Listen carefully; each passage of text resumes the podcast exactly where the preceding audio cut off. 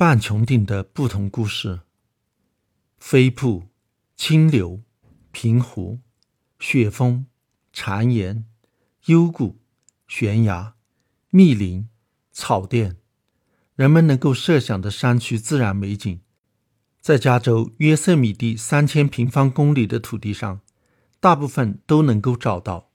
因此，这里被誉为是最美的美国国家公园。有试图描绘出这一特色的音译兼备的一组译名“优色美地”。其实，约塞米蒂的原意一点也不美，是当地印第安语“他们是杀手”的意思。约塞米蒂的壮美胜于其优美。站在冰川点上眺望，可以看到它最为壮观的地质面貌：山峰。峡谷、瀑布，全方位的一一展现在眼前。没有哪张照片能够再现其全景，只有身临其境，才能悠然而生世界在我脚下的豪情。在连绵起伏的一个个形状各异的花岗岩巅峰中，最为突出的是高高耸立的半穹顶，一边是垂直而下的峭壁，一边是近乎完美的球形。犹如一个穹顶被削去了一半，在它的西边点缀着北美第一高的瀑布——约瑟米蒂大瀑布；在它的东边，更为醒目的内华达瀑布和春天瀑布相连而下。在一八五一年约瑟米蒂被白人发现之前，印第安人已经在那里生活了成千上万年，他们也一样会疑惑：如此壮丽的自然风景是怎么来的？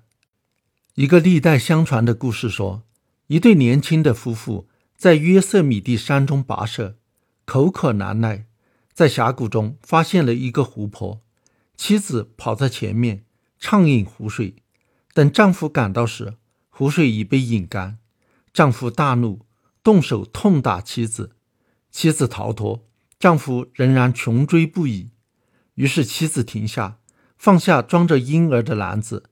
把另一个装东西的篮子向丈夫扔去，神灵看到了这一幕，大为震怒，把他们全都变成了遥遥相对的沉默山峰。放在一旁的婴儿篮变成了王拱，扔出去后，底朝上的篮子变成了南穹顶，丈夫变成了北穹顶和华盛顿柱，妻子则成了与之相像的半穹顶。半穹顶悬崖上暗淡的条纹，就是妻子流下的永恒泪水。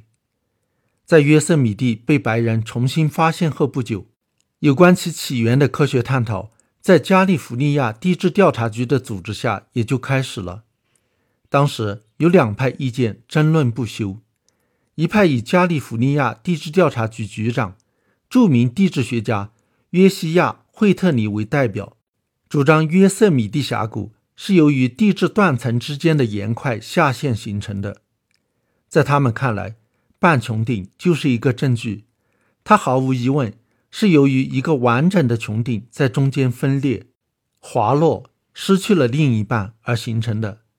另一派以著名环保活动家约翰·缪尔为代表，认为是由于冰川侵蚀造就的。一九一三年，美国地质调查局委托弗兰克斯。马瑟斯研究约瑟米蒂峡谷的起源。一九三零年，马瑟斯发表经典著作《约瑟米蒂谷地质史》，认为约瑟米蒂地貌是河流和冰川共同侵蚀造成的，被广泛接受，结束了争议。此后的研究对马瑟斯的研究结果略有修改，但基本不变。大约在两千五百万年前。约瑟米蒂所在的内华达山脉开始缓慢地隆起，增加了河床的陡度，使得流经约瑟米蒂的莫塞德河对河谷的侵蚀加剧。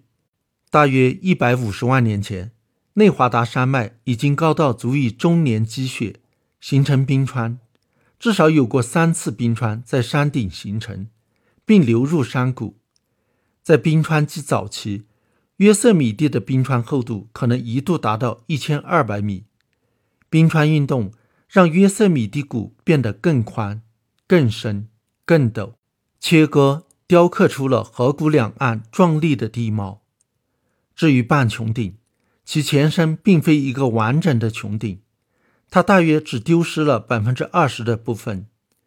构成半穹顶的花岗岩受力而出现裂隙，地质学上称为节理。水流进节理裂缝中，冻结、融化，如此循环往复，让裂缝不断的变宽。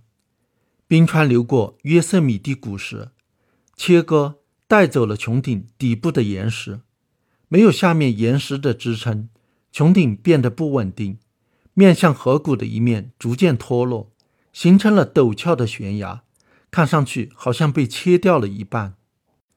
当前有一种从西方传进来的很时髦的文化相对主义论调，认为科学知识并非客观，也不比其他知识高明。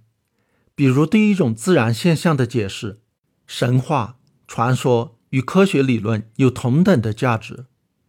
但是我不知道，在今天还有谁会把印第安人讲述的半穹顶的故事当成事实。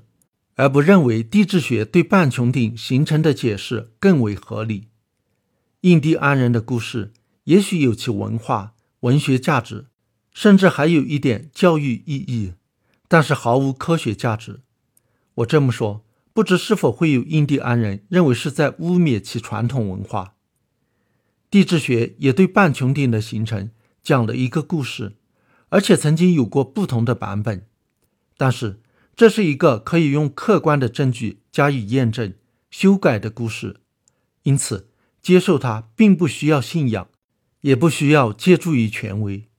提出断层下陷说的惠特尼，在当时要比提出冰川侵蚀说的缪尔权威得多，但是这并不妨碍后人在证据面前认为缪尔的说法更接近事实。这正是科学的魅力所在，也是科学知识。胜于与之相对的其他知识的所在。